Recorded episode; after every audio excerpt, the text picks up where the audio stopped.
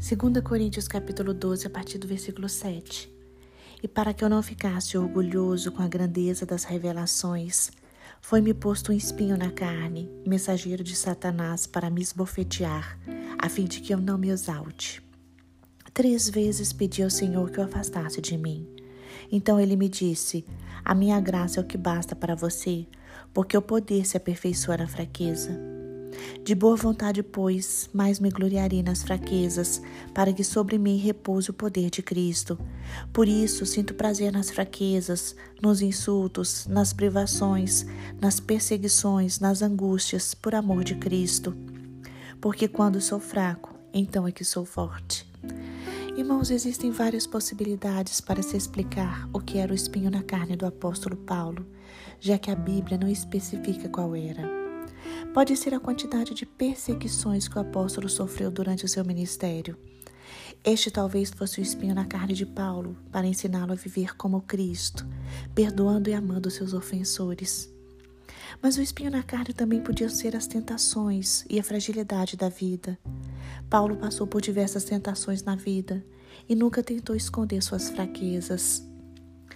Paulo confiava na graça de Deus que o sustentava para ele vencer o pecado.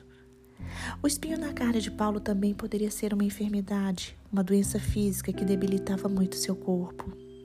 Esta dificuldade tornou Paulo mais humilde e sensível espiritualmente. Paulo se fortalecia em Deus e Deus o capacitava.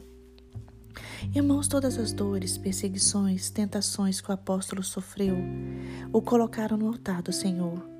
Ele entregou para Deus e a graça do Senhor o fortaleceu cada vez mais. Devemos fazer como o apóstolo Paulo e derramar nossos corações ao Pai. Devemos ser dependentes do Pai. Precisamos do seu amor e da sua misericórdia. Jesus disse que nesse mundo teríamos aflições, mas ele nos conforta, afirmando que venceu o mundo. Somente Deus pode nos ajudar a crescer com as experiências da vida. Nós somos fracos e frágeis, mas Deus, o nosso Pai, é forte e pode nos usar para abençoar outras pessoas. O espinho na carne de Paulo não era uma maldição, mas era uma bênção de Deus, para que Paulo não caísse na soberba, na vaidade ou no sofrimento espiritual. Este espinho na carne fez Paulo depender mais de Deus. Devemos fazer como Paulo e entregar nossos sofrimentos e nossas dores ao Pai.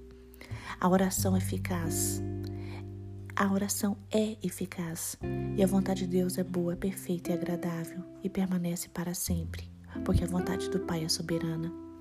A vontade de Deus está acima da nossa e seus desígnios são eternos e soberanos. Deus pode nos dar, nos dar hoje a sua graça, a sua graça que nos capacita, nos consola e nos fortalece, porque a graça de Deus nos basta. Termino com Romanos capítulo 8, versículo 28 Sabemos que todas as coisas cooperam para o bem daqueles que amam a Deus, daqueles que são chamados segundo o seu propósito.